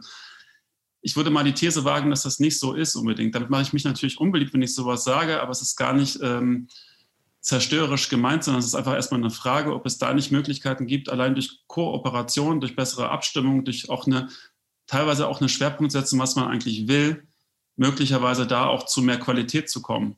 Weil allein wir haben in Deutschland 150 Stadttheater, das ist unglaublich vielfältig und großartig, aber ich bin ja vielen neuen Ländern auch tätig gewesen. Wir haben teilweise Situationen gehabt, dass wir in einem, eine Stadt, ein Einzugsgebiet von 100 Kilometern, sechs, sieben große äh, Spiel, also Spielstätten haben. Das führt natürlich automatisch zu, zu Doppel- und Dreifachproduktionen, ehrlich gesagt. Und die Frage ist, und da kommt dann eh der große Blick, also ich bin für einen kleinen Blick, aber ich bin auch für einen großen Blick, das wäre natürlich unheimlich toll, wenn man das Ganze mal systemisch groß betrachtet. Ob man da nicht zukünftig auch andere Wege findet, durch Koproduktion, durch mehr Kooperation, durch Schwerpunktsetzung. Ähm, wenn dann werden möglicherweise auch tatsächlich mal Ressourcen frei für die großen Themen, die uns bewegen, nämlich zum Beispiel Teilhabe und so weiter. Da geht es nicht um Verzweckung von Kunst, aber es geht um mehr Relevanz in Bezug auf Gesellschaft und dazu braucht man auch Ressourcen. Also das heißt, ich bin für den großen Blick, ich bin für einen kleinen Blick und darauf aufbauen für einen großen Blick. Aber man muss den Mut haben, darüber sprechen zu dürfen hm. zu wollen. Jakob, du wolltest direkt rein einhaken. Ja, also danke Mario, dass die Frage von dir kommt. Ich meine, ihr habt ja bei euch in der Partei den sogenannten Ralf Füchs, der über Wachstum entkoppelt vom Ressourcenverbrauch äh, äh, forscht und denkt. Und letztlich ist das genau die Herausforderung. Also wie definieren wir Wachstum? Ich glaube, wir können nicht einfach stumpf weiter wachsen mit Ressourcenverbrauch, aber wir können natürlich in, in Kreativität wachsen, in Liebe wachsen, in Gemeinschaft wachsen. Da geht ganz, ganz viel. Das ist sozusagen der eine große Themenblock, wo ich glaube, da geht noch etwas, weil alle meine Erfahrung, die ich in den letzten zehn Jahren gemacht habe in dem Bereich, ist, dass 80 Prozent der Emissionen haben mit dem künstlerischen Produkt relativ wenig zu tun. Das ist, das ist, was Katristina gesagt hat, das ist Mobilität. Sobald sich das Mobilitätssystem ändern, sind die Mobilitätsemissionen der kulturellen Produktion überschaubar. Sobald wir unser Energiesystem endlich mal vernünftig auf die Reihe gestellt haben, sind die Energieemissionen, die dann wiederum den zweitgrößten Anteil machen, auch überschaubar. Das heißt, diese Idee, dass das allein die Kultur regeln muss, stimmt nicht. Wir brauchen die angrenzenden Systeme, die wir nutzen als kulturell Schaffende. Das ist der eine Teil. Der zweite Teil ist, hm, auch das soll man nicht vergessen, ne? also Patrick hat es angesprochen, wenn man wirklich von ganz oben schaut, ähm, greift dieser Effizienzblick schon wieder.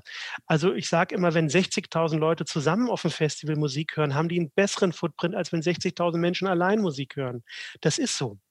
Ne, das ist ja nicht so, dass wenn die nicht zum Festival gehen oder nicht ins Theater gehen oder nicht in die Oper oder nicht ins Kino, dass sie zu Hause sitzen im Dunkeln und nichts tun, sondern die nehmen dann natürlich da genauso Medien da. Das heißt, die Frage ist, was rechnet man gegeneinander?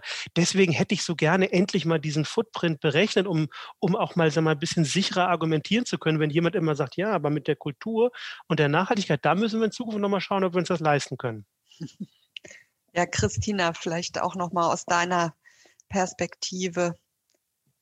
Ja, ich denke an der Stelle halt auch an ähm, Überlegungen nach, was für alternative Wirtschaftsmodelle gibt es da, die, von denen wir vielleicht auch lernen können und äh, die wir uns anschauen können und ähm, ja, die letztendlich auch an der einen oder anderen Stelle schon beispielhaft vorangehen. Also ich denke da an das Prinzip solidarischer Landwirtschaften zum Beispiel, ähm, wo genau diese Wachstumslogik ja ähm, schon auf der praktischen Ebene absolut funktionierend durchbrochen wird und ähm, was sich ähm, ja auch deutschlandweit, eigentlich europaweit und eigentlich auch weltweit ähm, etabliert und rasant weiterentwickelt. Und ähm, ja, wie können vielleicht auch Kultureinrichtungen sich ähm, von solchen Wirtschaftsmodellen ähm, ja, die sich anschauen. Also letztendlich gibt es ja auch zum Beispiel erste Kommunen, die sich jetzt mit Gemeinwohlökonomie und so weiter auseinandersetzen. Also ähm, an diesen Schnittstellen, ne, an diesen ähm, Bereichen ne, nochmal sich ranzutasten und zu sagen, okay, es gibt diese Konzepte,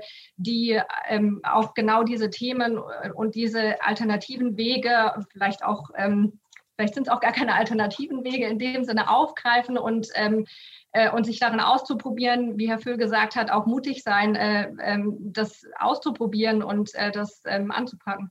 Ich weiß nicht, ob ihr das schon in dem äh, F&A-Kasten vielleicht sogar schriftlich beantwortet habt oder so. Ich meine, da wäre eine Bemerkung gekommen, die auch genau andersrum, so nach dem Motto, was können denn Kultureinrichtungen, die schon sagen, wir achten auch aus einer bestimmten Verantwortlichkeit, die wir uns, ähm, die wir bei uns sehen. Ja, es wird ja auch immer gesagt, die Kultur kann eben auch Vorbild sein, ja, Kultur, äh, kulturelle Techniken auch äh, zu lernen lernen und neue Dinge.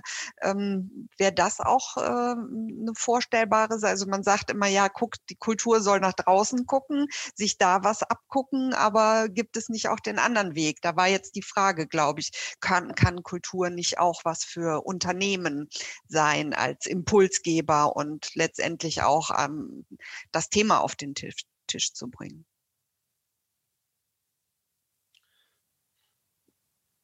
Ja, Jakob. Kann, kann ich? Ich schaue nur, ob jemand Kannst. anders. Ich kann nur jemand anders sagen. Ich habe jetzt gerade keine Meldung gesehen. Okay. Ähm, also äh, Danke für die Frage. Sie ist natürlich eine Volley-Vorlage. Also äh, eine Kultur ist ja Taktgeber. Und äh, diese Frage, die wir uns jetzt gerade alle stellen müssen, nämlich wie wollen wir morgen zusammen leben, wird ja primär erstmal in der Kultur beantwortet. Und zwar dadurch, dass sie uns Geschichten erzählt, wie wollen wir nicht leben, dass sie uns Geschichten erzählt, was kann alles passieren, wenn wir Folgendes tun, aber auch Geschichten und Utopien gemeinsam baut. Also da ist Kultur natürlich dabei. Wenn ich mir jetzt das Thema Pandemie anschaue, ganz konkret, da sehe ich die Innovation in der Kultur. Also wo kommen denn die guten Ideen jetzt gerade her zur Digitalisierung, zu Hygiene, zu pandemiegerechten Aufführungen? Das ist die Kultur, weil sie diesen wahnsinnigen Druck hat, dass sie einfach praktisch Berufsverbot hat, wenn sie nicht eine gute Idee hat. Ich habe noch kein Unternehmen wie Siemens gesehen, was mir gerade eine tolle Idee hat, wie ich ein Restaurant gerade wieder äh, eröffnen kann oder ein Theater. Das heißt, da ist die Kultur gesellschaftlich relevant. Ne, ihr erinnert euch den Punkt bei mir. Und ich finde das auch wichtig, weil natürlich man wird umso relevanter, umso mehr man gesellschaftliche Probleme Probleme adressiert und löst. Und das macht die Kultur gerade großartig mit leider überschaubaren Erfolg. Da, also sie reißt sich den Arsch auf und trotzdem ist es nicht gut genug. Das ist die große Frustration. Aber wir werden im halben Jahr auf die Pandemie schauen und werden sagen, die Innovation kam aus der Kultur. Ja, Christina. Ähm, genau an der Stelle, also gerade auch dieses äh, voneinander lernen und Austausch oder sich voneinander selber abschauen, ähm, äh, was man denn machen kann. Ähm, da fand ich jetzt eben auch gerade das Selbstversuchprojekt ähm, ein wunderschönes Beispiel, wo äh, sich auch aus diesen äh, Zentren hinaus letztendlich jetzt äh, eine, ja, eine Gemeinschaft entwickelt hat, die einfach weiter an dem Thema dranbleiben wollen, die eigentlich auch schon vorher an dem Thema gearbeitet haben. Also wie schon mehrmals angesprochen wurde, Nachhaltigkeit ist ja nichts Neues in dem Sinne. Es äh, sind ja auch immer an unterschiedlichen Stellen, ob jetzt auf der programmatischen Ebene oder eben äh, im Bereich der betrieblich, äh, ja, der betrieblichen Nachhaltigkeit. Es passiert ja an unterschiedlichen Stellen, was die Frage ist, wie kann man es vielleicht auch irgendwie die Verzahnung untereinander, untereinander deutlich machen, die Wirkungszusammenhänge nochmal für sich auch begreifen und vor allem halt definieren, äh, was sind meine Spielräume, wie weit, äh, wie weit kann ich gehen, ähm, wo müssen andere sozusagen für mich erstmal Rahmenbedingungen schaffen. Aber ähm, da müssen ja die Zentren jetzt im, im Bereich der Soziokultur einfach für sich selber schauen, was, äh, was möchte ich ähm, mit dem, was ich schon mache, ähm, beitragen, ähm, wie was sind meine Stellschrauben und wie kann ich das angehen und da untereinander voneinander lernen. Also das war ein Aspekt, der im Selbstversuchprojekt ähm, wirklich sehr stark gewertschätzt wurde. Ja, und anscheinend ist das Bedürfnis auch hier äh, immer noch im äh, Chat, äh, ne? diese Frage, können wir bitte die Links haben, können wir die Charts haben? Also das zeigt ja äh, wirklich auch, dass diese Dynamik da dranbleiben zu wollen und sich weiter voran äh, zu begeben. Ich glaube, das Thema der Nachhaltigkeit eben, das habt ihr heute auch sehr schön gezeigt, ist eben wirklich kein neues, aber man muss immer wieder ähm, zurückkommen und äh, ja sagen, wo stehen wir, was machen wir jetzt, was kann jeder individuell machen, was kann aber auch die Kulturpolitik äh, da drüber setzen und äh, regeln. Also ich habe jetzt hier im F&A-Kasten sehr viel Zustimmung. Ich würde ja total ja. gerne noch mal jemand reinschalten. Das ja, ist, aber das die müssen ja das sagen, müssen dass wollen. sie das wollen. Genau. Also, das wäre äh, auch eine interessante Valerie, Sache. Valerie. So, zack, ihr kommt Walter. jetzt mal hier rein. Es war eben jemand, äh, es war eben, ja, da war jemand, jemand da, mal ne? so kurz für zwei Sekunden, aber ich muss sagen. Wissen denn alle, wie sie sich melden können? Ah, da ist jetzt das Händchen, der, der ähm, nur das Ding ist, wir haben gesagt, wir machen bis Viertel vor und da hätten wir noch eine Minute, wenn wir jetzt Jonas naja. Reifert noch kurz reinnehmen. Ja, also ähm, das kriegen wir noch hin. Weil sehr schön. So macht Die Leute können das. ja gehen, wenn sie jetzt dringend irgendwie an, an müssen. Ja, ja, nicht, das tun. sieht man auch. So ein paar sind, haben uns schon verlassen, aber es sind immerhin noch 80 da. Jonas, hallo. Hallo, vielen Dank für die ganzen Inputs. Ähm, genau, so eine Sache, die mich bewegt, ähm, ist, dass, äh, also ist eher die Motivation, warum Leiterinnen und Leiter sich der, äh, dieser Herausforderung stellen sollen. Ich sehe sehr große auch Kooperationsbemühungen auf eher so den unteren Ebenen. Ähm, und genau, für mich ist so eine Frage, die Kulturinstitutionen sind eigentlich sehr darauf getrimmt, dass sie untereinander im Wettbewerb stehen. Und was ist eigentlich eine Motivation, dass sie auf dieser Ebene sich dann auch vielleicht nicht ähm, ein Alleinstellungsmerkmal liefern können, wenn das jetzt quasi auf allen Ebenen parallel passieren soll? Ich weiß nicht, ob ihr dazu Gedanken, Anmerkungen da, genau. habt. Wer kann dazu was denken? Ja, klar. Ähm, also du, du beschreibst eine Realität, die einfach gewachsen ist aus einem Wettbewerb, ein Fördergelderwettbewerb, um Aufmerksamkeit, Wettbewerb Zuschauerinnen, dass du natürlich hm, prinzipiell an Co-Creation überschaubares Interesse hast, wenn du sag mal, eine Institution leitest oder also als Produzentin aktiv bist. Ähm, ich glaube, es gibt für mich drei verschiedene Ansätze. Der eine Ansatz könnte sein, dass wir perspektivisch bessere, attraktivere Produkte schaffen können, die sich auch mit dem Thema Nachhaltigkeit auseinandersetzen, die dann auch in der Tat mehr Zuschauerinnen ziehen, weil die Realität ist so, ich sage mal, ein, ein, ein langweiliges Theater kriegt nicht mehr Zuschauerinnen, nur weil es ein Solardach hat, aber ein Theater, was eh im Thema schon aktiv ist und mit seinen Zuschauerinnen auch eine emotionale Bindung in, in verschiedenen Themenbereichen hat, schafft dadurch auch sagen wir, ein Positionierungs- und Alleinstellungsmerkmal. Also ich glaube, das könnte ein Hebel sein, der auch sagen wir, für die Leitungen in solchen Häusern attraktiv sein könnte. Also eine Form, mit den Zuschauerinnen in Kontakt zu gehen, über das reine künstlerische Produkt hinaus. Die erste Sache. Die zweite Sache ist, ähm, ich sage mal, ist ein bisschen Follow the Money. Ich glaube, dass, dass in Zukunft, äh, da wo es um Sponsoring geht, da sozusagen um Drittmittelfinanzierung, man sich Gedanken machen muss, das Thema Nachhaltigkeit auch ein relevanter Hebel sein kann. Also ich glaube, dass in Zukunft mehr und mehr der klassischen Sponsoring-Partnerinnen auch danach schauen. Das ist der zweite Hebel. Und der dritte Hebel ist, und das haben wir ja schon so ein bisschen wie die Katze umschlichen in den Teilen davor, wir befinden uns in so einer Pre-Compliance-Phase. Das heißt, es ist noch nicht vorgeschrieben, es ist noch nicht nicht reguliert. Es wird aber reguliert werden. Also, oder ich, ich kann mir nicht vorstellen, dass wir jetzt weitere zehn Jahre warten und sagen, huch, 2029, äh, und wir haben ja von diesen 55 Prozent, die die Bundesregierung äh, mal versprochen hat, haben wir als kultureller Sektor ja noch nicht mal fünf Prozent gemacht. Also das heißt, ich glaube, dass wenn man jetzt damit anfängt, kann man gute Sponsoringgelder bekommen, man kann seine Zuschauerinnen gut binden und man schafft eine Form von Risikoresilienz, weil ich bin total sicher, CO2 wird einen Wert haben. Und die, die die Fördermittelgeber in Zukunft sein werden, werden natürlich auch fragen, was ist deine Strategie? Das ist jetzt noch nicht das Thema, aber ich glaube, dass du dir dadurch einfach eine bessere Position erarbeiten kannst. Und das ist dann auch für Führung natürlich relevant und interessant. Ja, hier im Chat kam auch nochmal Mentalitätswandel ist auch äh, notwendig. Das ist, glaube ich, auch an äh, der einen oder anderen Stelle gesagt worden. Ich würde vorschlagen, jeder kann nochmal, wenn jetzt äh, da konkret auch nochmal anknüpfend an das, was Jakob gesagt hat, äh, euch ein Gedanke drückt, äh, was sagen. Sonst würde ich nämlich vorschlagen, wir machen so langsam.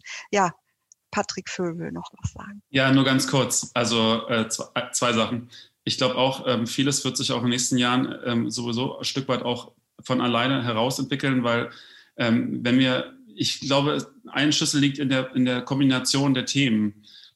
Also wenn wir über Attraktivität und Kultur und Teilhabe sprechen, dann muss man diese Dinge tun in der Zukunft, um, um eben das äh, zu ermöglichen. Und da kann man zum Beispiel in vielen Städten sehen, dass dass äh, Einrichtungen zusammengehen, also Theater, Museum, einen Ort, gemeinsam mit zum Beispiel mit einem, mit einem Supermarkt. Ja, das gibt's ja, gibt's ja ganz tolle Beispiele, vor allem Südamerika beispielsweise. Also die Kombination von, von Angeboten an einem Ort, wenn es die Möglichkeit gibt, das zu tun, führt auch zu mehr Nachhaltigkeit, weil man gemeinsame Ressourcen teilen kann und dergleichen mehr. Also vieles wird, auch vieles, was wir selber in unseren Kulturkonzepten machen, ist ja, dass wir versuchen, Kompetenzen zu bündeln oder Kompetenzen zu verteilen, auf, damit eine Qualität entsteht.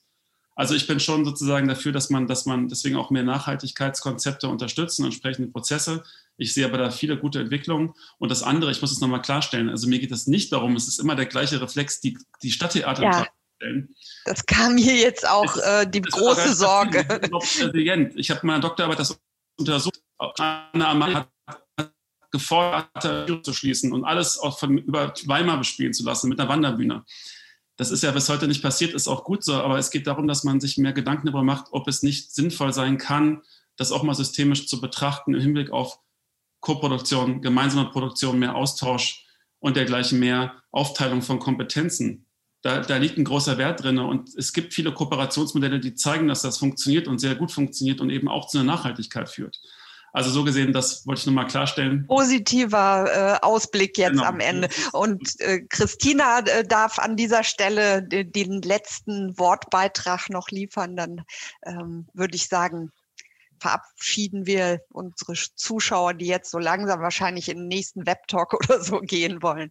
Ja, ja, eigentlich auch daran anknüpfend. Also ich denke, die nächsten Jahre wird sich da einiges äh, verändern. Und äh, zum Beispiel der Deutsche Nachhaltigkeitskodex wurde ja auch vor dem Hintergrund der CSR-Berichtspflicht äh, zwar für größere Unternehmen eben entwickelt, ähm, aber eigentlich ist da auch schon seit ein paar Jahren klar, der wird auch für äh, kleinere Unternehmen kommen. Und das wird dann einfach in der Bandbreite, äh, in der Fläche nochmal thematisiert werden. Also über kurz oder lang kann ich mir nicht vorstellen, ähm, dass wir um äh, bestimmte äh, Forderungen oder um bestimmte Verpflichtungen ähm, hinwegkommen. Und äh, vor dem Hintergrund ist es, glaube ich, nur, äh, ja, sage ich mal, zeitgemäß, wenn man sich wirklich heute ähm, damit auseinandersetzt ähm, und vor allem einfach losgeht. Super, sehr schönes Schlusswort.